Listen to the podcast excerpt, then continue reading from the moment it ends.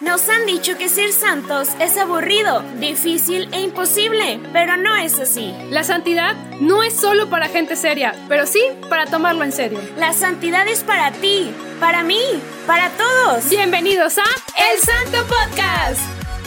Hola. Hello, amiga, ¿cómo estás? Muy bien, amiga, ¿y tú? Bien, también. Oye, amiga, ¿cómo has vivido esta Pascua? Pues, ¿qué te digo, amiga? Muy bien, muy tranquila. Muy tranquila, claramente. Oigan, pues el día de hoy traemos un, pues, un apóstol. No va a ser, bueno, es un santo también, pero el día de hoy traemos un apóstol y es el complemento de nuestra apóstol serie. Así es, ya vamos en este episodio, creo que es el 4, 5, 6, 7, no sé, pero está, está muy interesante y además traemos un súper invitado que ustedes ya conocen. De hecho, ya es un invitado que ya había venido anteriormente a hablarnos justamente en la Aposto serie y pues otra vez tenerlo porque realmente nos nutrió muchísimo el que nos haya hablado de ese apóstol y pues ahora traemos a otro, ¿verdad? Así pues bueno, es. ¿lo presentamos, Adri? Claro, eh, primero el apóstol, que Ah. ya lo vieron en el título, pero se trata del apóstol... ¡Pablo! El apóstol Pablo y viene con nosotros Mike, Mike, Mike, Mike Terán, que ya lo conocen del apóstol Tomás. Tomás. Hola, ¿qué tal? Muchas gracias por invitarme de nuevo. Eh, la verdad, pues muy contento de, de estar de vuelta y pues sobre todo para platicar de este, pues campeón, soberano campeón de, la, de nuestra fe, ¿no? Sí, y, y interesante un poquito porque Pablo no fue un apóstol como que de los doce apóstoles de Jesús, pero fue un complemento, ¿no? De estos apóstoles, ¿verdad? Oye, Mike, pues el, la vez pasada que tú habías venido todavía no teníamos esta dinámica, pero ahora sí tenemos, vamos a volvernos a presentar, Mike. Este, tienes 45 segundos para presentarte, ya sea nombre, profesión, Edad, edad, a qué te dedicas, casado, soltero, y pues cómo ha sido tu camino de fe, a lo mejor brevemente, ¿te parece? Sí, claro. Ok, empieza el cronómetro ahora. Ok, pues bueno, mi, mi nombre es Miguel Ángel Terán Méndez. Eh, mi nombre artístico es Mike Terán. Tengo 37 años y pues, bueno, me dedico a, la- a, los, a los servicios de logística de transportación. No, no me estoy poniendo nervioso, estoy perdiendo tiempo valioso. El, mi proyecto de evangelización, este, pues bueno, eh, mío, que yo haya emprendido, pues no, pero tengo la fortuna de servir en la comunidad del Vive y apoyar en la comunidad de Ilumina Más. Y pues, eh, eh, pues estoy este, pues muy contento el día de hoy de que vayamos a hablar de San Pablo, pues porque la verdad es este alguien pues que admiro muchísimo, como deberíamos todos. Oye, Oh Mike, eh, justo a ¿Qué me tiempo. pasé? No, mira. Mira, ahí está. Ah, excelente. Tiempo. Excelente. Con todo y mi que entré en pánico. Tranquilo, Mike, tranquilo. Oye, sí, la verdad es que el, el tiempo a veces pone nervioso, ¿no, ¿no crees, Mike? Sí. Oye, Mike, este, en una palabra o tal vez en una frasecita, ¿qué es para ti Pablo? Pues evangelización. O sea, así, tal cual. Esa palabra creo que lo resume bien porque pues el hombre era la evangelización andante. Entonces, este, por eso me gusta esa palabra para identificarlo así a él. Ok, oye, pues es real. Pablo, creo que vamos a ir viéndolo en su vida. Ahora, no, siempre me adelanto siempre en las historias, como que soy de la spoiler oficial de aquí. Ey, ajá. Este, entonces, pues está bien random. Pero sí, Pablo, vamos a ver un gran camino de evangelización. Y algo muy interesante es que creo que Pablo nos dejó una gran herencia a esta fe, ¿no? A la fe de Cristo, a la fe de Jesús y una, un amor incondicional, ¿verdad? Y pues, bueno, oigan, pues platicándoles un poquito de cómo conocimos a Mike, fue justamente, bueno, yo sí lo conocí en el Vive, pero Adri lo conoció en, en Ilumina Más y la verdad ha sido un caminar muy evangelizador al lado de Mike. Y pues también es nuestro coordinador encargado de podcast, así que pues ese es el que nos regaña, el que nos, nos pone así como que, oigan, ¿cuándo van a subir? Y así, entonces él es el culpable de que, de que ya estemos muy al corriente, porque si no, no, hombre, no chispan de aquí, no, hombre, no. Cualquier queja, por favor, dirigirse con él directamente. Si algo no les gusta, marquen a Mike, Sí. marquen al 0800 Mike Terán y él pueden meter su queja ahí. Pues bueno, Mike, ¿te parece si empezamos? Sí, claro que sí. Ok. Pablo, ¿quién es Pablo? Primeramente, no se llamaba Pablo, ¿verdad, Mike? Mm, se llamaba eh, Saulo. Saulo. Este, pero pues ese era el nombre pues hebreo. Hebreo, claro. Eh, y pues se dice que pues tenía dos nombres, que un, era uno el, el romano, el y o bueno, griego para ser como más específicos y este pues el hebreo que pues era Saúl, que pues esto de, de, de Saulo pues venía del rey Saúl, que pues fue el primer rey y es que la onda es que Pablo era la tribu de Benjamín y pues la tribu de Benjamín tenía como que esa costumbre muy arraigada, o sea, a muchos niños les ponían Saulo eh, o, o, propiamente Saúl, ¿verdad? En honor a ese primer gran rey hebreo. Entonces, este, eh, pues sí, digo, de, de ahí entradita lo del, lo del nombre está interesante porque pues sabemos que él, eh, una característica importantísima, este, pues dentro de, de, los motivos por los que Dios lo escogió, pues era esa identidad romana que también tenía. ¿no? Exacto. Es muy cierto lo que dices, Mike. Eh, porque realmente ahí podemos ir entendiendo un poquito por qué las escrituras, oye, ¿por qué menciona un nombre y luego después otro? ¿Y por qué se cambia? ¿Y, y por qué Jesús y esto? Porque realmente existía una traducción tanto hebrea, latina, griega y todo lo demás. Entonces cada uno iba pasando según los nombres y las traducciones, ¿no? Entonces, eh, tener las, dos identidades, porque les contamos, eh, Saulo es un hombre judío, nacido en, Rom en en Roma, ¿sí?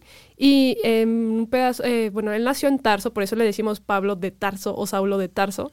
Este, y pues bueno, él, él nace alrededor, se cree la tradición, entre alrededor del año 3 o 4 después de Cristo. Eh, y pues, bueno, vamos a ir viendo que Pablo eh, es mencionado como Saulo o como Pablo en la Biblia. Y pues siendo su nombre hebreo Saulo, teniendo esta, esta, esta, identidad, nace a través de un seno familiar un poquito como acomodado. Porque, ¿Por qué nos damos cuenta que es acomodado? Porque la misma Biblia nos va contando cómo, cómo fue creciendo Saulo. Eh, en este caso, pues Saulo viene de una familia que posiblemente estaba muy metido a este nido judío, porque realmente... Eh, pues sí, o sea, él más adelante vamos a ver que es un maestro de la ley, que es un fariseo, pero porque realmente tuvo la posibilidad de meterse de lleno a estudiar. A lo mejor Mike nos puede explicar un poquito más cómo está en este contexto donde todos teníamos que, o sea, todos los hombres, eh, en este caso judíos, tenían que estudiar todas las escrituras y luego meterse más de lleno, pero Paulo sí tuvo la oportunidad de viajar al centro del país, o sea, al centro de, de Roma en este caso, o al centro donde era donde estaban los judíos concentrados para poder estudiar todavía más y poder ser uno de los grandes eh, fariseos, ¿no? Uno de los grandes maestros de la ley. Entonces, pues a lo mejor no todo esto lo explica la Biblia, pero realmente lo vamos a descubrir por el tipo de, de, de descripción que nos, o sea, perdónenme la redundancia que voy a decir, pero la descripción que nos dice de Saulo, ¿no? Y pues vamos a ver justamente eso ¿Dónde es donde empieza a aparecer, en este caso, pues Saulo en la Biblia? Pues es a partir de donde se le menciona. Justamente vamos a encontrar a Saulo en Hechos, ¿verdad, Mike? Uh -huh, así es. Todo Hechos vamos a encontrar a, a, Saul, a Saulo. ¿Y dónde empieza a aparecer? Cuando ya empiezan a ver como esta persecución después de la muerte y resurrección del Señor, ¿verdad? Este, no sé si quieran ahí comentar algo. Digo, pues yo nada más de que eh, pues es así como muy, eh, pues, eh, o sea, bueno, ya que las cosas en la vida de, de San Pablo se fueron moviendo de manera pues, para que terminara donde Dios quería que él estuviera. Entonces, en un principio, el camino que vemos a, que, que él toma, pues es por el contexto sociocultural en el que él vivía. Y pues eh, cuando empieza eh, él a, a, a querer ser fariseo, pues realmente pues no sabemos hasta qué punto él, él quería. Yo pienso que, que sí, pero lo importante es que él tenía como ya un carácter de obligatorio el, el tener que llegar a ser fariseo, porque él dice que su papá era fariseo, o sea, bueno, que él venía de una familia de fariseos, entonces pues que él era fariseo. Entonces, este, para él eso, eso fue muy importante, pero, pero lo complementó en su formación, que pues de niño, él eh, primero pues crece en, en, el área de Galilea, pero ahí, ahí, él aprende el oficio de hacer tiendas de, de campaña, bueno, estas telas grandes que se usaban para las poblaciones nómadas, que pues obviamente eran muchísimas, eh, porque pues, la condición que vivían pues era muy desértica, entonces pues habían muchas tribus nómadas que tenían asentamientos que pues iban cambiando, pues según la, la riqueza del, del, lugar en el que estuvieran, ¿no? Y que se necesitaban estar moviendo. Pues bueno, eh, pues el, el, pequeño Saulo aprende eso, pero ya después es, es, pues sí, como decías tú, que está en Tarso y que por eso lo conocían como, como eh, Saulo, de, Saulo de Tarso en un principio, porque pues Tarso era una comunidad muy importante, romana, donde había muchísima cultura, donde él estudia, este, que, es, que termina siendo capaz de hablar hebreo, arameo, latín, latín. y griego. O sea, era súper inteligente. O sea, él como que tenía un hombre de familia que tenía que cuidar y tenía que tener la mejor preparación y la mejor cultura. Y después, este, pues, eh, regresando a, a, Galilea, él pues estudia para ser fariseo como lo marcaba la ley, ¿no? Y pues obviamente él tenía la responsabilidad de dar el kilo y, y lo dio y se apasiona mucho. O sea, era alguien muy apasionado. En lo que sea que hiciera, era alguien que le dedicaba como que todo el corazón, toda la Exacto. mente. Este, entonces, pues así como era la, la, como que la imposición de su familia, o sea, la presión de, de su familia de que tienes que ser el más listo, tienes que ser el, el, el, número uno, o sea, donde estés y lo que hagas. Entonces, pues él así fue el fariseo, el, el número uno, tuvo un maestro importantísimo, Gamaliel. Gamaliel. Gamaliel el mayor, que pues incluso fue de los que tuvieron que ver con parte de la decisión, fue de los que no quiso a Jesús, ¿no? Con un fuerte poder político, pues fue de los que empujó para que crucificaran a Jesús. Entonces, pues él toma esa escuela y este y como esa escuela se hace un guerrero de pues este pues de la de la fe este judía y pues eh, como no, no, no estaban pues contentos con el cristianismo, pues a él le toca esa persecución y como dices tú, ahí es cuando, cuando aparece y pues la, lamentablemente pues hasta está involucrado en la muerte del, del primer uh, mártir. mártir. cristiano, ¿no? Que pues San, San, Esteban. San, Esteban. Entonces, este, dicen que pues instigando a la gente, ¿no? Así a, a o sea, a matarlo y todo. De picabuches. Sí, de, sí, pues sí, que los fariseos eran así picabuches, ¿no? Sí. Entonces, este, bueno, para los amigos en Latinoamérica que no saben ah, sí. qué decir picabuches. Es, es que, como de, de, instigador. Sí, instigadores. De, metiendo su Perfecto. cuchara. ¿Cizaña? Sí, Cizaña, eso. Sí, claro. Sí, no, y, y este, y la verdad, pues tremendo. Y él estaba convencido de que no importaran las, los hombres, las mujeres que se tuvieran que matar en el nombre pues, de Yahvé, ¿no? O sea, por sus claro. tradiciones judías, pues valía la pena y, y, o sea, él estaba dispuesto a dar su vida a eso. Entonces, pues ahí vemos cómo se va.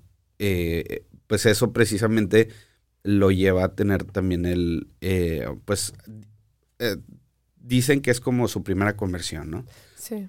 O sea, porque hay un punto como que marcan una segunda conversión de Pablo, pero pues lo más importante yo creo, y que es celebrada en fecha de la iglesia, que es el 25 de enero. El 25 de enero. Día de la conversión de, de, San, de San, Pablo. O sea, hasta, hasta eso, digo, no todos los santos tienen que se les conmemore pues cuando se convirtieron, sino más bien pues el día de su martirio. Sí, creo que pegó mucho, ¿no? O sea, porque al final de cuentas, Saulo era, recordemos que los fariseos eran los, la cabeza de, la, de en este caso, de la iglesia de, de los judíos, ¿no? Eran como que la, la gente que, que sabía de todo a todo que se había chutado toda su vida para hacer eso, ¿no? O sea, para estudiar eso. Entonces imagínate que llegue un Jesús, ya lo habíamos dicho anteriormente, que llega Jesús y luego de repente pinta de que, ah, pues todo diferente y, y agarra pescadores y todo eso y tú dices, oye, pues qué onda, ¿no? Se tiene la tradición que a lo mejor Saulo no estuvo como presente en todo esto del, Via Crucis y todo esto, pero sí estuvo como que en esos días en la ciudad porque pues eran las fiestas importantes de los judíos, ¿no? Al final de cuentas, eran, eh, en ese tiempo era, creo, las Pascuas, si no me equivoco, entonces sí estuvo como que presente en la ciudad, pero vemos un Saulo, un fariseo, un maestro de la ley demasiado tradicional, demasiado ortodoxo, porque de hecho su maestro Gamaliel lo vemos mencionado en Hecho de los Apóstoles, donde es partícipe a la liberación de Pedro y Juan en ese tiempo cuando, cuando dijeron, o sea, que él dice la frase la de, no, pues, o sea, si esto es de Dios, o sea, Va a durar. o sea, va a durar. Y si no es de Dios, pues déjenlo libertad, que es ahí donde aparece su maestro. Pero Saulo yo creo que ya era demasiado tradicional y que no, o sea, no, esto no puede seguir, porque al final de cuentas es algo que no está bien. Entonces, pues sí, como dice Mike, martirizó a mucha gente y todo, pero dentro de esta como ira de Saulo de querer acabar con todo, pide un permiso, justamente, ¿verdad, Mike? Pide un permiso para irse a, eh, a Damasco, creo que se llama, Damasco la, la ciudad. Sí. Y fue autorizado justamente porque Damasco estaba siendo como muy movida en el cristianismo, en este caso, porque era la ciudad donde estaba, eh, creo que, ay, no me acuerdo del, de la persona que estaba evangelizando en ese momento, Pues también andaba ahí el profeta Ananías. Ananías, ándale, era él, el profeta Ananías. Se me olvidó el nombre. Pero, o sea, él entonces estaba muy movido acá. Entonces, ¿qué pasa? Rumbo a Damasco es donde en- empieza su primera conversión, que es la, la caída. la caída, que, que todo el mundo lo conocemos, ¿no? Que está, iba en un caballo. Sí, que iba en un caballo, este, pues ya bien, bien entrado para ir a matar a diestra y siniestra al que se le atravesara casi casi. Y de pronto vio como una gran luz, ¿no? Que si no me equivoco lo tumba del caballo. Y esta luz fue tan impresionante que lo dejó ciego. O sea, fue algo súper ah, intenso, algo muy, muy intenso. Le quita la vista. El caballo, yo me imagino, pobrecito, también se ha de ver ahí mareado ¿El o caballo? algo. Sí, el caballo no se sabe. no Sí, se sí, sabe. fun fact. O sea, siempre decimos que tiró a Jesús del cabello, pero realmente la Biblia solamente dice que cayó.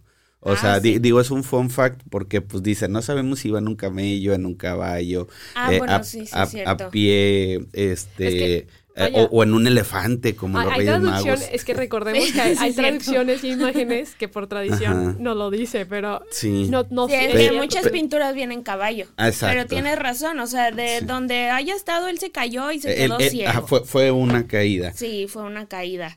Entonces eh, se quedó ciego y, al- y ve a Jesús que le pregunta que por qué lo estaba persiguiendo. Si soy Jesús, eh, están mis seguidores, por, o sea, ¿qué te mueve a hacer este daño, no? Entonces... Jesús le, se paró y le dijo, oye, hasta lo que no comes te hace sí, daño. ándale, al- así mero le dijo. Comiste Este, carne de puerco, ¿verdad? Comiste carne de puerco en viernes, quizás, ¿no? Y, y es un hecho que a él le, como que le marca. Em, después Jesús le pide que vaya con Ananías, ese es este El mismo, profeta. con el profeta Ananías para que recobre la vista. Entonces, pues yo creo que, que Pablo ya iba así como que, "Ay, mejor si le hago caso, porque si no, no sé qué más vaya a pasar. Y de- fue, ¿no? Y se fue a Arabia a predicar. Sí. Le consideró prudente irse a Arabia a predicar y pues ya después este regresa ya ya con todas las pilas, toda la fuerza y ya toda la, Lleno la del decisión. Espíritu. Sí, lleno del Espíritu Santo porque pues ya conoció a Jesús y pues creo que es imposible conocer a Jesús y no amarlo. Claro. Claro. Pero lo impresionante creo que también es, cabe de mencionar, es la valentía de Ananías, que tuvo que entre sueños, porque lo dicen Hecho de los Apóstoles, entre sueños, se le apareció Jesús y le dijo, necesito que bautices a, a Saulo de Tarso. Y él de que, no, ¿cómo Jesús? O sea, ¿Me va a matar? acaba de matar a Esteban, o sea, de que me va a matar y, y no se lo merece. O sea, y Jesús de que él va a ser el instrumento que va a hacer que esto crezca. O sea, palabras más, palabras menos, pero eso es- más o menos dice eso algo la- a la Biblia. Este, entonces, pues es impresionante ver que también Ananías se animó a bautizarlo. Obviamente yo creo que también con, como con cierto recelo, pero al ver esto, Pablo fue como que se quedó un rato en Damasco, evangelizó en Damasco y luego tomó la decisión de ir a emprender a, rumbo a, Je- a Jerusalén, si no me equivoco, y allá a encontrarse con los demás apóstoles. Pues, ¿qué, ¿con qué se topa? Con un cierto recelo de los apóstoles porque decían de que, ay, claro que no. O sea, esto no puede ser posible porque realmente, pues sí, o sea, tú acabas de matar mucha gente, ¿cómo te vamos, vamos a confiar en ti, no? Entonces sí fue un poquito como rechazado en ese aspecto. Pero después, perdón. Sí, no, perdóname, te iba a interrumpir, que, que es algo que muchas veces la gente vive en la actualidad, o sea, poca gente cree que las demás personas pueden cambiar, ¿no? O sea, uno conoce nuestra versión fea y después pues uno le echa ganas para tener una versión mejorada y es, es complicado también de que tú hagas algo, este, y, y siempre salen con, con, lo mismo, ¿no? Cuando vas a tu primer retiro y, y te dicen, esta frase es muy, muy común entre las mamás de los adolescentes. De, cuando regresan de retiro. Sí, de que nada más allá. para eso fuiste. Para eso fuiste, ajá. Y a eso vas a la iglesia, ¿no? Y yo me imagino que en los tiempos de Pablo, pues era como un juicio todavía más cruel, ¿no? De decir, o sea, no, este viene este, como el caballo de Troya, ¿no? O sea, viene a, a engañarnos, ajá, a, atacarnos, ¿no? No le crean. Imagínense lo fuerte que, si al día de hoy seguimos teniendo como este pensamiento de que la gente no cambia, o sea, imagínate en esos tiempos. Claro. Todavía multiplicado por mil. Y la verdad es que tienes mucha razón, o sea, pues sí, me imagino el miedo que tenían los apóstoles al, oye, pues no, miedo, o sea, este hombre acaba de matar a mucha gente, entonces pues sí, mucha sangre había corrido por las manos de Saulo, o culpa de Saulo, no, a lo mejor no él, pero sí había sido el culpable de muchas de esas muertes. Entonces, claramente, pues sí, es, es, están temerosos, pero ¿qué pasa? Se cree en la tradición, pero también viene en la Biblia, que Bernabé fue el que fue a su encuentro, ¿no? Y ahí empieza como que ese proceso de evangelización, porque él fue el que los acercó a los apóstoles y le dijo, oigan, no, en serio, se ha convertido. La tradición dice que posiblemente era porque a lo mejor tenían un parentesco o eran conocidos y que posiblemente ahí pudo haber surgido, o si no, a lo mejor la valentía de Bernabé de haber, este... De meter las manos al fuego. A meter, exacto, entonces... Y ahí empieza como que toda esta locura, ¿verdad, Mike? Y, y de hecho sí tenía dos primos que se convirtieron antes que él, uno que se llamaba Júnicas y ah. otro que se llamaba Andrónico.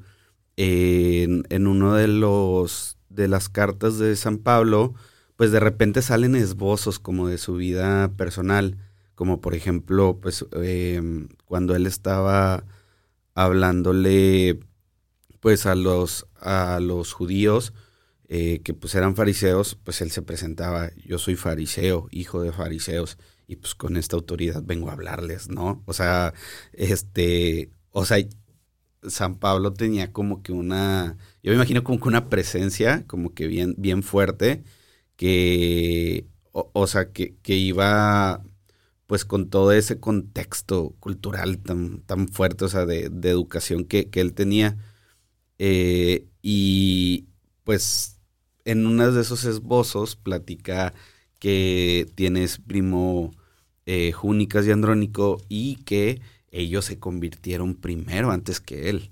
Entonces, seguramente, o sea, así como pudo haber sido Bernabé su pariente, pues también estaban estos. Y ya, pues digo, también viendo la, la, transformación de vida, de que, oye, pues lo estoy viendo y mira, no están matando a ningún judío.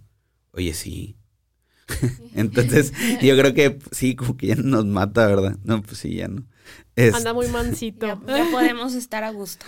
Sí, digo, pero pues al, al final del día, este, terminaron queriendo matarlo porque los tuvo que hacer trabajar muchísimo. Ah, este, porque pues él, él, este, eh, pues toma el rol de, de, que ya que va a empezar a, a, a predicar, pues él, él, tiene a los judíos, ¿verdad? Y, y, y sí empieza predicando entre ellos, pero se siente como el abandonado de los gentiles, que pues quiere decir que los gentiles eran todos los que no eran judíos, este, que paganos, ajá, este, pues esos eran los gentiles, entonces él como que eh, agarra esa bandera, este, ese estandarte, y, y pues lo trae bien cañón, o sea, él, él, es a final de cuentas, este, el que dice también hay que ir a predicar a, Grecia, o sea, yo puedo, yo puedo meterme, yo puedo predicar ahí, o sea, yo me puedo mover en esos círculos, y la voy a romper, la voy a romper. O sea, voy a dar con todo. y se fue con todo.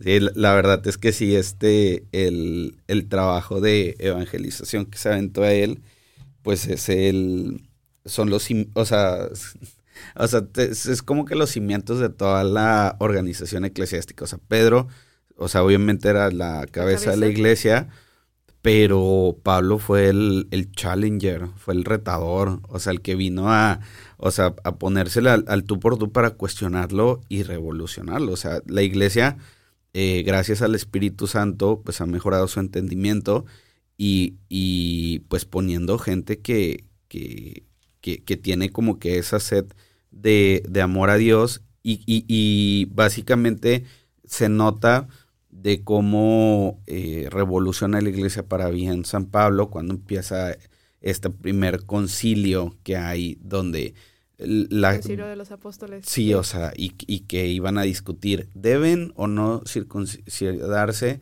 los que se hagan cristianos este que, que no eran judíos a ver si, hacerse la circuncisión pues es una tradición judía pero si somos nosotros judeocristianos a ver qué vamos a hacer con los que no son judíos, que tipo nada más llegan cristianos, también se van a hacer la circuncisión. Entonces San Pablo dice, yo consideraría una falta de respeto que alguien llegue y me quiera circuncidar, ¿no? O sea, si fuera, si, si fuera el caso y soy un gentil, entonces, pues, pues San, Pedro decía, no, pues sí, o sea, pues si nosotros ya nos hicimos, pues que ellos también, o sea, como que, como que eso nos, nos reconoce. O, todos coludos o todos rabones. Sí, en, este caso hablando de otra cosa, pero, digo, no, en las colas, pero sí, este, eh, o sea, fue, fue una buena pelea que se aventaron y que al final del día, oye, pues es que, o sea, el, el amar a Cristo no es, o sea, que te hagas la circuncisión. O sea, es, es, es más que eso.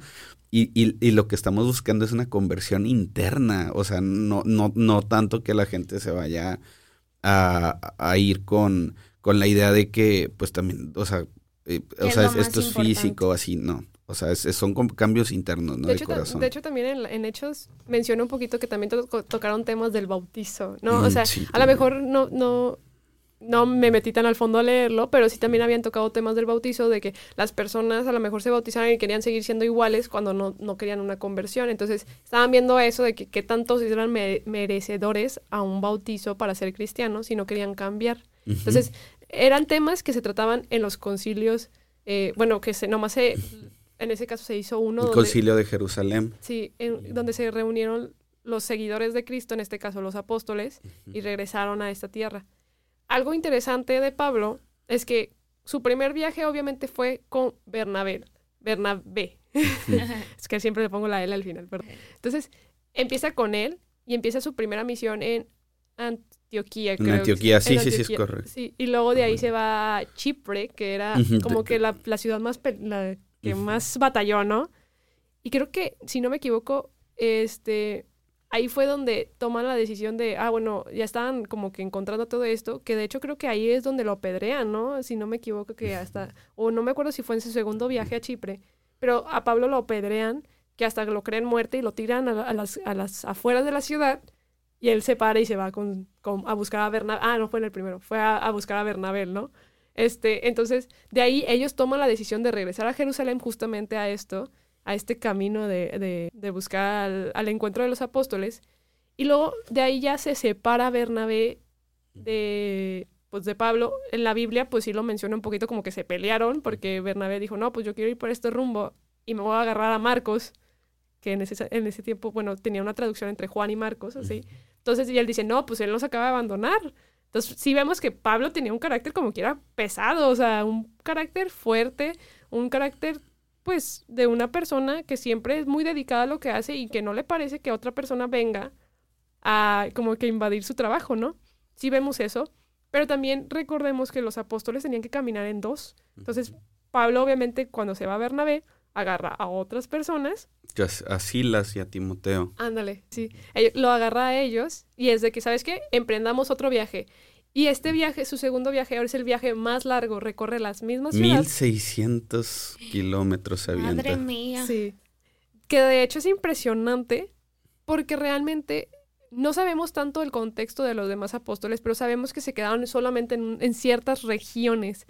Pero Pablo fue el Siempre que más... salía de su área de confort. Estaba como seis meses y luego se iba al siguiente, al siguiente poblado. Y mientras estaba en un poblado, escribió una carta al siguiente poblado de atrás, o sea, diciéndole que, oye, ¿sabes qué? Recuerda que tienes que hacer esto, ¿no? O sea, por ejemplo, me acuerdo que decía algo así de que cuando estaba en, en Efesios, o en Efeso, algo Éfeso. Éfeso, sí, escribió cartas hacia Corintios. Entonces era de que él siempre tratando de que sus ciudades, estuvo mucho en, en Asia Menor, en esta zona de Asia Menor. Que ahora es Turquía. Es, Turquía. exacto. Entonces, este, estuvo siempre en esta área donde, pues sí, preocupado con las ciudades que él ya estaba tocando y que ya estaba convirtiendo, ¿no? Entonces, para que siguieran en este proceso y ya no se desorientaran. Tanto que tuvo que a veces escribir dos cartas para Corintios, tuvo que escribir dos cartas a los tesalonicenses, o sea que realmente, pues, ya, oye, ya te dije una vez, ya te dije dos veces, te escribo otra carta para que entiendas aún más, o sea, realmente Pablo estaba dedicadísimo a que la gente tuviera esa conversión. Y como dice Mike, no era a los judíos. O sea, sí se dedicaba como a los judíos, pero batallaba más pero realmente su conversión fue más a los paganos, a la gente que realmente no tenía nada, ni una creencia. Entonces, ahí fue como que más la conversión. Sí, y pues así lo vemos que llega a Atenas, este, pues acompañado de, de Silas y de Timoteo, y fue un viaje bien, bien difícil. Este, y pues se, tanto que se enfermó, o sea, en ese viaje, y que pues Timoteo y Silas pues estaban bien apurados, se nos va a morir, se nos está muriendo San Pablo, o sea, bien, bien angustiados. Y pues corrieron por un doctor y está bien padre porque pues así conocieron a San Lucas, que, pues que era ese, ese doctor. Entonces, este, pues así el, el camino de Dios, aunque en algún momento San Pablo cree que se hubiera salido como del plan que Dios tenía para él, pues realmente Dios siempre le mostraba que al estar haciendo su voluntad estaba eh, pues escuchando su voz. O sea, a final de cuentas es una de las grandes cosas que nos enseña. Y pues como comentaban pues de los paganos, los gentiles, pues es que como él tenía su doble nacionalidad, este, pues la nacionalidad de, de romano, dice pues es que hay que irles a hablar a ellos. Entonces está bien interesante y, y es como padrísimo ver la manera en la que trabajaba, porque él cuando llega a hablarles a los, a los griegos este, en, en Atenas, pues llega este, de una manera súper inteligente, o sea, que es eh, presentándoles eh, pues a Dios de una manera que ellos le pudieran entender. O sea, no llega hablando con cosas de judíos, eh, con cosas de, o sea, de, fariseos propio de, su tradición hebrea, sino que más bien eh, como conocía la, la pues la, la, la, la, cultura griega, pues él les habla en su idioma, entonces él sabía que tenían dioses para todo, y tan era así que pues tenían estatuas de todos y cada uno, y que incluso tenían una, un monumento que no tenía nada, y decían, eh, por decir, estaban sobre columnas, había una columna que estaba vacía y decían, yo les vengo a hablar de ese Dios porque tenía una dedicatoria que al Dios que no conocemos. Como que ya estamos abarcando todos los dioses y por si se nos olvida uno, esta columna es para ese Dios. Entonces San Pablo tiene la idea de decir, saben que yo vengo a hablarles de ese Dios que ustedes no conocen y empieza a hablar como del, de, la grandeza y el amor de Dios y, y a lo mejor un poco de la historia de la salvación culminando en Jesús. Entonces, desafortunadamente, no hay carta de San Pablo a los atenienses porque los atenienses no creyeron. O sea, cuando eh, San Pablo les platica de, de, cómo Jesús este, murió y resucitó, pues se burlaron de él y no le hicieron caso, pero sí hubo conversión de gente. De ahí este, sabemos que salió Dionisio, que pues fue importantísimo en que se continuara pues cierta labor de, evangelización en, aquella área romana y otra persona que se llamaba Damaris. Entonces, este, él, estaba ahí como muy, este, eh, pues, eh, pues ciertamente derrotado, podemos decir, o sea, sí triste de que chino, o sea, no funcionó, pero pues bueno, sabiendo que no se podía detener y que tenía que seguir, este, trabajando, este, de ahí dentro de, ya pues del, o sea, áreas romanas, se pasa él a Corintio. Y, y, pues Corintio está bien cañón, porque el contexto de Corintio es, imaginémonos que hay 650 mil personas y 600 mil son esclavos. Oh. O sea, estamos hablando que vivían 50 mil personas eh, con un exceso, exceso de, de, lujos, hacía más no poder, donde dices tú, ala, o sea, 600 mil esclavos, o sea, era una cultura pues completamente eh, pues pagana en el sentido de alejada de Dios, pero casi que consagrada, o sea, al vicio, este, o sea, entregados a, o sea, sus pasiones por completo. Entonces, ahí lo recibe una pareja, este, como eh, justa, que se convierten también de, de, escucharlos, porque Damaris manda a San Pablo con ellos, mira, que yo creo que ellos, este, ellos también van a creer, este, y, y cuando llega con, con ellos, eh, bueno, con esa pareja en Corintio, la verdad también les da este, eh, le dan apoyo y pues él, este, o sea, retoma fuerza en su predicación y, y tanto que pues capaz de generar una comunidad ahí en Corintio y, y, por eso sí conocemos la carta de San Pablo a los Corintios, porque pues les dejaba las cartas, pero esas cartas pues, son las más fuertes que tiene, por eso les hablaba muy fuerte. Eh, yo alguna vez leí Romanos y, o sea, bueno, más bien, la primera vez que leí Romanos sí sentí que les habla bien fuerte, o sea, eh, o sea, como que no se anda con rodeos. De, de Pablo, de, Pablo, sí, o sea, de, de, que de lo que dejó y, y, no se desvíen, o sea, van bien, o sea, también era para darle ánimos, pero pues un buen líder sabe cómo hablarle a diferente tipo de personas. Entonces, eh, yo me acuerdo que leí Romanos y dije, ah, está fuerte, no, pues Corintios más, o sea, Corintios les habla más fuerte. Entonces es muy interesante como que ver eh, pues dependiendo de a quién escribía la carta o cómo escribía la carta, era el, tono en que lo mandaba. O sea, era alguien que, que tenía muchos matices, San Pablo como persona, y que todo eso, a final de cuentas, le valió para el poder de la evangelización que él traía. O sea, su, su cultura, su inteligencia y todo. Este, antes de que empezara el programa, le estaba platicando que, que vi un chiste de, de un padre que, que platicaba.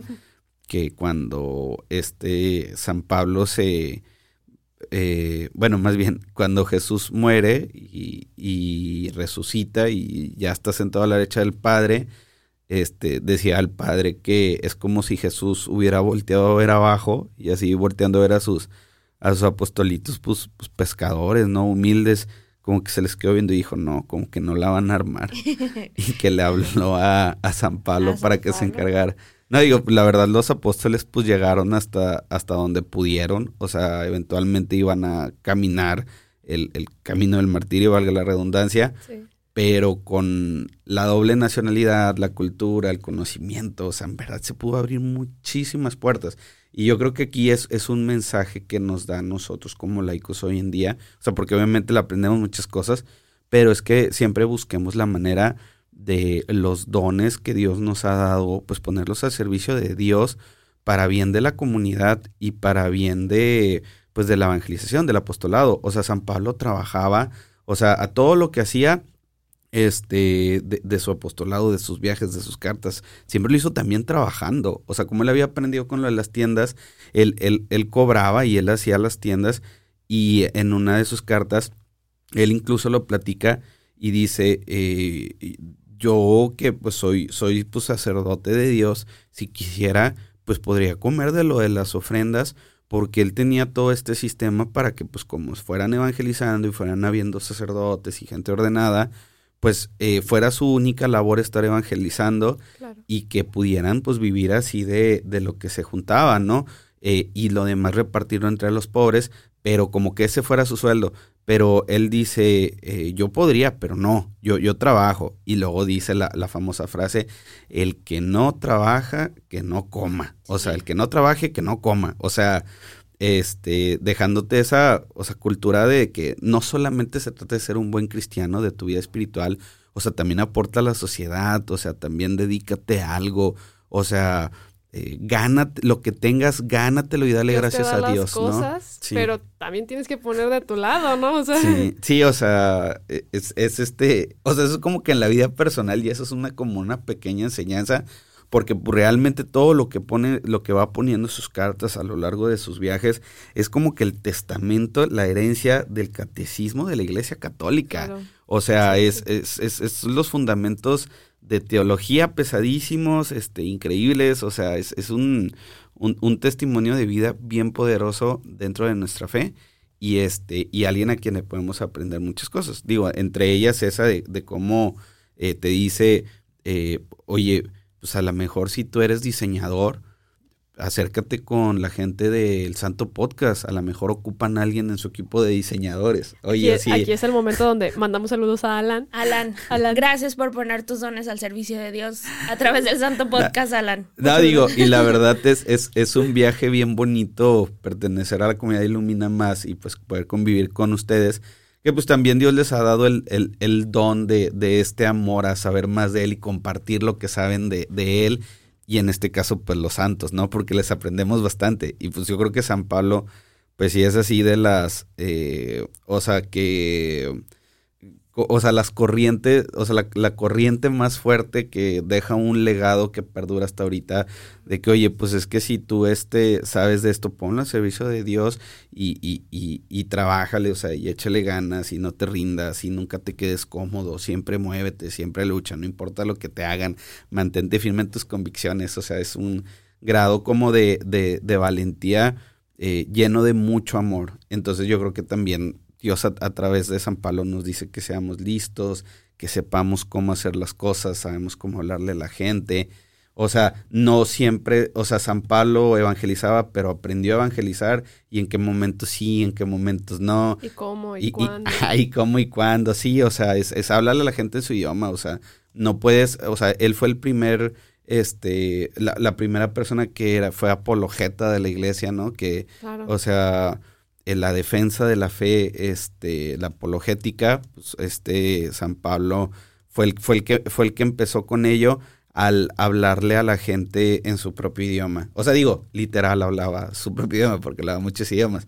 Pero, por ejemplo, si tú le vas a hablar a un ateo de Dios, no le vas a hablar con fundamentos y dogmas de la iglesia, sino le vas a hablar en un el que cree, no, pues en la naturaleza y las leyes de la física. Puedes encontrar a Dios en las leyes de la física y la naturaleza, y eso, eso era lo que nos enseñaba Pablo en la apologética, como que háblale a la gente en su idioma y de su idioma llévalos a entender, o sea, de un, de un punto que puedan eh, entender la perspectiva. Y, y, te das cuenta, creo que las cartas, o sea, claramente, por ejemplo, Corintios habla mucho del tema del amor. O sea, vamos a ver que Corintios siempre es de que amor, fidelidad, tu pareja, tienes que ser entregado y así. Pero, por ejemplo, por otro lado, vemos que Efesios o Tesalonicenses les habla más de confía en el Señor, confía en esto. Pero realmente, o sea, Sí, porque a lo mejor Tesalónica, pues una, eh, un lugar que a lo mejor había pasado por muchas dificultades y la gente estaba perdiendo la fe y les tenía que hablar así. Y en Corintio veía, pues que los, la gente viene de hogares, rotos, o sea, muchos niños que pues crecieron, o sea, de que si sus papás, o sea, que, que no conocieron el amor de niños, pues yo les voy a hablar amor y les voy a predicar. Sí, y es en, en Corintios, ¿no? Que viene la cita de el amor La famosísima de las bodas, sí. Es, está súper, ajá, y es, es precisamente esa, Mike, la que en todas las bodas la vamos a escuchar y tiene mucho sentido, o sea, nos explica muchas cosas del amor, muchas cosas que nosotros eh, que si todos siguiéramos, en realidad nadie sufriría. Sí, claro. Y, vienen algunas, digo, también esa cita, aunque es muy clara, vale la pena buscar quién nos ayude a interpretarla, ¿no? Porque luego viene esta, esta es la de la, la que más ruido me hace porque es la que más veo que la gente comparte y comparte donde dice el amor todo lo cree, todo lo espera, todo lo soporta. Y entonces viene la gente como a tergiversar un poco de, no, pero no se trata de que soportes los malos tratos y no soportes claro. Y no, o sea, a veces es el amor todo lo soporta porque es el soporte de todo, ¿no? Claro. Entonces, este, pues sí, digo, nada más quería meter mi cuchara aquí eh, para decir que es una, una de las citas más conocidas, más repetidas, pero también que hay que tener cuidado en cómo la interpretamos. y creo que Pablo viene a dejarnos mucha enseñanza detrás de, de sus cartas, ¿no? La verdad es que creo que la iglesia se fundamentó mucho en esto, ¿no? Vemos a, a las, pues sí, las, las epístolas paulinas que realmente son impresionantes, pero realmente es una gran enseñanza y una gran moraleja que también, también tenemos que encaminarnos, ¿no? Y, y algo que dijo Mike que me quedó muy como, como clavado en el corazón es que Pablo tampoco se dio por vencido. Creo que Pablo en su, tuvo en la vida tuvo cuatro misiones que una ni siquiera se movió, o sea, lo hizo desde la cárcel. Este, ya me adelanté, ¿ves? Spoilers. Ah.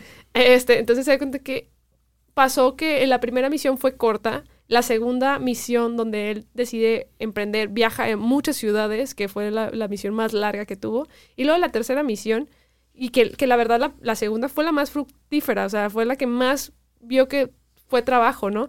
¿Y qué pasa en la tercera? Yo, yo quiero creer, ya esta es una creencia mía, no lo dice la Biblia, no lo dice nadie más, pero yo creo que la tercera se afrontó, se, porque eso sí lo dice, se afrontó a una, a una realidad que se topó con pared, que mucha gente ya no lo aceptaba, que mucha gente, o sea, ya no tuvo una misión muy fructífera, ¿no? Fue una misión más de errores, ¿no? Donde tuvo mucha gente que era en contra y hasta muchas veces lo intentaron, pues, matar y todo eso, pero pues como tenía la doble nacionalidad, en este caso que era romano, pues tenía como que ese plus de defensa que, pues a lo mejor los otros apóstoles no tenían, o sea, pero ¿qué pasa? Es que pues a lo mejor yo, esto es una idea de que pues ya tenía su grupito y donde quiso salir más allá de su grupito, pues se topó con esa pared. ¿Y qué pasó? Que esa tercera misión, pues fue complicada, fue difícil, como quiera, él no se rindió, o sea, como quiera hizo un recorrido todavía más largo que el segundo. Y lo que pasa, regresa a Jerusalén justamente para estas fiestas, las fiestas eh, de, las Pascuas. Eh, y ya en los últimos días, ¿qué pasa? Pasa que lo encuentran justamente personas de una comunidad donde también había llegado a evangelizar, no, no tengo muy consciente qué comunidad era, pero regresa y, y, o sea, es como que, oye, ya vimos a Pablo, Pablo estaba siendo como muy alabado, muy lleno de tumulto, entonces fue como que, oye, no, no, no, no, este es el hombre que ha ido a predicar a mi ciudad y no, está mal y siempre está mal, entonces, ¿qué pasó? Pues obviamente lo acusaron y es encarcelado, porque recordemos que ya era perseguido. O sea, Pablo ya estaba siendo perseguido, que no era tocado porque por la nacionalidad romana, pero ya era perseguido. Sí, incluso hay la anécdota de que lo llevaron para flagelarlo, se cree que posiblemente en el mismo pretorio en el que flagelaron a Jesús, o sea, podría ser, y que ah, se esperó a que lo acomodaran y que se esperó que antes de que le dieran el primer latigazo, dijo, soy ciudadano romano. Ay, perdóneme, señor, no le habíamos conocido, que, como que el pretor, no hay, hay una disculpa, pues es que aquí estos sistemas están muy mal. Y, este, y no le hicieron nada. No, no le hicieron nada por su ciudadanía romana. Habían castigos que no se le podían poner a los romanos, como matar a los crucificados. Digo, si no, seguramente también hubiera muerto crucificado y este y o, o, flagelarlos o sea la muerte de ejecución de un romano que podía proceder según la sentencia, pues sería en ese caso decapitado. Y tuvo como que ese plus, ¿no? O sea, porque... Bueno, la verdad es que fue una, es una muerte rápida. O sea, en comparación con la cruz, o sea, como que a los romanos tenían la categoría de no, no quererlos dejar sufrir, no dejar que se humillen. O sea, era, no, o sea, decapitado es una muerte digna de, de, un, de alguien, de un ciudadano romano, ¿no? Entonces, este, también es una muerte pues como de, de, un guerrero, ¿no? Y yo creo que no ha habido, o sea, yo creo que ha sido el guerrero más grande que ha tenido la fe, o sea, por todas las peleas que lleva en su vida. Y, realmente Pablo sabía esta ventaja que tenía ante los demás y la ponía en práctica. De hecho, vamos a ver en Hechos, en la parte de Hechos, creo que la mitad de Hechos es como...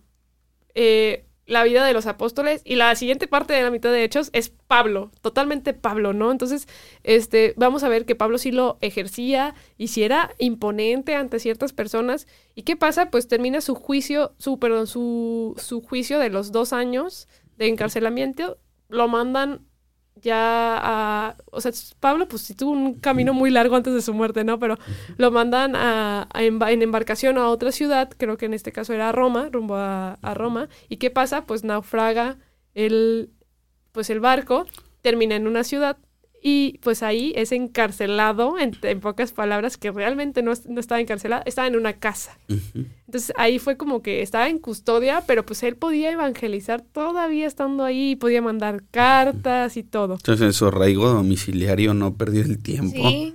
Exacto. Entonces, pues él, para ir a lo mejor ya ir más rápido, porque realmente Pablo, pues de Pablo podemos hablar muchas cosas. Al final de su juicio ya llega como al centro de la, de la ciudad donde se supone que tenían que llegar, pero ya tardaron dos años, o sea, como ya eran como cinco o seis años de lo que, desde el juicio, desde que había sido por primera vez arrestado, ¿no? Entonces llega y lo primero que hacen es volverlo a arrestar, pero esta vez sí le ponen un castigo un poco más pesado, donde lo dejan en, encarcelamiento, pero en un encarcelamiento total donde iba a estar en tinieblas, donde iban a estar en un, en un terrible, o sea, como que en una parte como si fuera una cárcel de fosa, donde no iba a haber luz, no iba a haber nada más que puro pues comida y de vez en cuando, ¿no? Entonces, ahí esa es la, la, que le pueden decir la segunda conversión de Pablo, porque él empieza a sufrir como esta, pues al final humano, pues sí, al final somos humanos, y empieza a sufrir esto de que realmente estás Dios, o hice bien, o hice mal, existes, no existe. Exacto. Empezó a sufrir esta soledad, pero como que em, hubo algo, una conversión que tuvo, no sé si a lo mejor un contacto con, con Lucas o, o con, un, con uno de sus discípulos, que fue lo que reactivó otra vez como que, no, existes, estás y aquí estoy siempre, ¿no? Y al final, pues sí, su sentencia se, se suscitó en ese tiempo donde él estaba siendo encarcelado terriblemente, en, en, en situación muy horribles. Entonces, él, es, su sentencia fue justamente como dijo Mike, decapitado con la espada, como buen romano que era, y fue al mismo tiempo donde Pedro estaba siendo crucificado. Entonces, pues sí, ahí es la muerte donde termina eh, Pablo. Más o menos tenemos como que la tradición dice que fue en el año 66, por ahí más o menos. Sí, ahí, ahí como las fechas se mueven un poquito de que encuentras del 64 después de Cristo, luego que el 67, ahí varía un poquito, pero la tradición cuenta que cuando a él lo decapitaron fue cuando Pedro estaba siendo crucificado de, de cabeza, entonces pues es bonito, digo. O sea, es, como bonito pensar eso en el sentido de que los, los, los grandes eh, apóstoles, pues que, que, pusieron los cimientos de, de, nuestra fe, de nuestra iglesia, pues mueren el mismo día y lo celebramos el mismo día, y eh, que se celebra la fiesta de San Pedro y de San Pablo, que es el 29 de junio. De ahí vendrá, eh, de ahí se habrán inspirado para hacer el corrido de Pedro y Pablo eran hermanos. eran amigos inseparables. No, la verdad es que se peleaban bastante. Y no, las interacciones que, que vemos de ellos es de que pues, se pelearon muchísimo. Fueron las, las primeras antes peleas. Como los hermanos, los hermanos se pelean mucho. Ah, sí, eso sí. Tal vez, tal vez. Sí, digo, pues, yo, yo creo que, que, es muy sano como tener diferentes puntos de vista pues para crecimiento. Y este, y pues San Pablo este entrega su vida al Señor completamente confiado de que todo lo que él ha hecho ha sido por trabajar para construir el, el reino de Dios en la tierra y que lo que él hacía, pues asegurar que no volviera a suceder y, y pues él quitó, quitó vidas, quitó muchas vidas, pero dio muchísimas más. ¿Cuántos miles y miles y miles y miles de personas recibieron vida gracias a la labor apostólica que él llevó? y que luego esas personas tuvieron hijos y que los, eh, eh, les inculcaron la fe y que pues fue creciendo cada vez más. O sea, es, es un legado, un testamento que permanece. Que, que, que, va a permanecer pues por el amor que, le tuvo a Dios. Y pues me gusta mucho la, la, cita en la carta que le escribe a Timoteo, donde ya pues está a punto de, de que ya lo vayan a ejecutar. Y pues le dice, he peleado la buena batalla. Así como, como que, este, Dios sabe, estoy tranquilo, ha llegado mi momento. Pero, o sea, realmente es, ahora te toca a ti o sea, a ti que me estás escuchando, o sea, a ti que, que escuchas el, el, Santo Podcast, a ti que, que, que, Dios sabe por lo que estás pasando, lo que estás viviendo, sabe que, que ahora te toca a ti. Y sin importar las adversidades, eh, Jesús nos enseña a través de Pablo que debemos de siempre escuchar la voz de Dios en nuestra vida, que nunca debemos de rendirnos ni quedarnos en nuestra área de confort, y que debemos de ser valientes, o sea, afrontar todo aquello que, que nos dé miedo, porque y hacerlo en nombre de Dios, porque pues eh, lo vale todo. Exacto. Y pues bueno, Pablo creo que nos dejó una gran enseñanza, vuelvo a lo mismo. Pablo eh, es el, creo que el culpable del Nuevo Testamento totalmente, porque realmente tenemos eh, yo le decía a Mike que eran 13 cartas de Pablo. Este, entonces tenemos 13 cartas de Pablo, que tal vez no fue escrito de puño y letra de él todas. pero sí tiene la primicia de que la carta a Gálatas es la primera de, el primer libro del Nuevo Testamento. Él, él, tiene ahí la, la, primicia. Exacto. De hecho, la gente que tenga la Biblia juvenil, la verdad es que a mí me encanta la Biblia para los jóvenes porque realmente te lo describe como que ciertas cosas. Y al principio de cada carta te dice, se cree o sea, e, es de Pablo. ¿Por qué? Por la descripción que, como que la forma de escritura o la forma de descripción que tiene. Y luego dice, se cree que es de un discípulo de Pablo. Aquí les voy a recomendar una película que está buenísima, buenísima, que son de los creadores de La Pasión de Cristo. Se llama Pablo, el discípulo, perdón, el apóstol de Cristo. Está buenísima, que, que es como un poquito de la narración vista de Lucas, ya le estoy spoileando la película, pero es vista de Lucas en el camino que iba detrás de Pablo. Y realmente Hechos de los Apóstoles, mucha gente dice, es de Pablo. No, Hechos de los Apóstoles lo escribió Lucas, por eso narra mucha parte de la vida de Pablo, pero la escribió Lucas, obviamente narrada por la vida de, o sea, narrada por Pablo. Todo era lo, que le escribía Pablo, ¿no? Y se cree por tradición que posiblemente en la cárcel el que lo visitaba era Lucas y para poder sacar los escritos era por medio de, de, Lucas, pero escribiendo a lo mejor en latín o en griego o en otro idioma diferente, ¿no? Y pues bueno, este, creo que Pablo nos enseña amor a través de sus cartas, un Cristo menos juzgador o menos fuerte como se ve en el primer testamento, perdón, en el Antiguo Testamento, vemos un, un, un Dios muy eh, como con de, mucha furia, ¿no? Y viene a mostrarnos este Dios del amor que, que perdona, ¿no? Que, que es misericordioso. Sí, digo, y al final pues Pablo va a saber que la manera como más padre de evangelizar era por medio del misterio de la cruz. O sea, lo que impactaba y que eh, sorprendía mucho a la gente de cómo era tan grande el amor de Dios que era capaz de dar eh, su propia vida, de dar a su propio hijo y, morir de esa manera. O sea, no tanto el tema de, de, la resurrección como tal, pero de ahí, o sea, de esa predicación tan fuerte que tenía de Pablo, o sea, viene pues nuestro, o sea, el, el recuerdo con mucho amor a nuestro Jesús crucificado, o sea, por esa prueba tan grande de amor, de ahí viene. O sea, si, si Pablo se concentraba mucho en la predicación de un Cristo resucitado, o sea, o sea como que habían, ellos tenían semidioses, eh, los, los griegos, así, o sea, mitad Dios, mitad humano, no. Jesús era completamente Dios y fue tan grande que dio la vida. O sea, el amor que, que, que él tiene por todos es tan grande que lo da en la cruz. Entonces, pues deja un testamento bien, bien bonito, bien hermoso por medio de, de su predicación. Entonces, pues muchas gracias. no, oye Mike, muchísimas gracias. Amén, por cierto. Amén por lo que dijiste. Muchísimas gracias por haber venido a platicarnos un poquito de Pablo. Sé que es un episodio muy, muy largo, gente, a las personas que nos están escuchando. Muchísimas gracias si llegases a este momento. Qué importante es traer, ¿por qué decidimos traer a Pablo en este momento? Porque es después de la Semana Santa. Creo que Pablo vino después de la resurrección de Jesús, conoció a un Jesús o sea, a lo mejor no conoció y no caminó tanto con Jesús como los apóstoles, pero él se entregó completamente en su vida después de estos. Entonces, nosotros, eh, que ya conocemos a Dios, realmente qué tanto estamos esperando por trabajar. Pablo se desvivió por eso, ¿no? Porque nosotros no desvivirnos como lo hizo Pablo, ¿no? Y sigamos el cual lo que nos dejó Pablo. Pablo es el gran ejemplo y ahí está, ¿no? Y pues bueno, eh, para ya concluir, ¿cómo ven si nos vamos con una oración?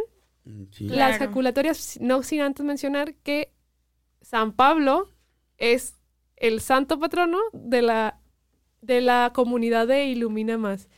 Junto con Carlo Acuti, si no me equivoco, ¿verdad, Adri? Así es. Y si alguien quiere visitar los restos de San Pablo, pues no están aquí en la comunidad, tienen que viajar, tienen que ir a, a, a Roma, ajá, en la Basílica de San Pablo Extramuros y pues ahí, ahí lo van a encontrar físicamente, pero pues en el corazón desde donde se encuentren. Pues bueno, ¿quién se avienta la oración? ¿Mike? Sí. Se está quitando pues, la gorra. Sí, digo, recordando que estamos en presencia del Padre, el Hijo y del Espíritu Santo. Amén. Amigo Jesús, te queremos dar gracias por habernos dejado pues ese testamento de, de fe y de amor en todas las cartas, todas las hazañas y todas las proezas que tu apóstol San Pablo hizo. Te queremos agradecer porque lo, lo escogiste a él también para demostrarnos que todos podemos convertirnos, que todos podemos cambiar, que todos podemos cambiar nuestra, nuestra pelea, nuestra, nuestra lucha a la, a la causa justa, a la causa correcta, a tu causa, Señor. Queremos pedirte que nos des, aunque sea un poquito, de toda la valentía y todas las ganas de trabajar que San Pablo siempre tuvo, para que podamos ser testimonio, Señor Jesús, de que el sepulcro está vacío y que, y que tú vives, Señor. En verdad te queremos pedir para que eh, por medio de las enseñanzas de San Pablo podamos llegar a parecernos más a ti. Y en el nombre del Padre, el Hijo y el Espíritu Santo. Amén. Amén. San Pablo Apóstol, ruega por nosotros. Santos y santas de Dios, ruega por nosotros. Excelente. Adiós. Gracias, Mike. Gracias. Saludos, Alan. Bye.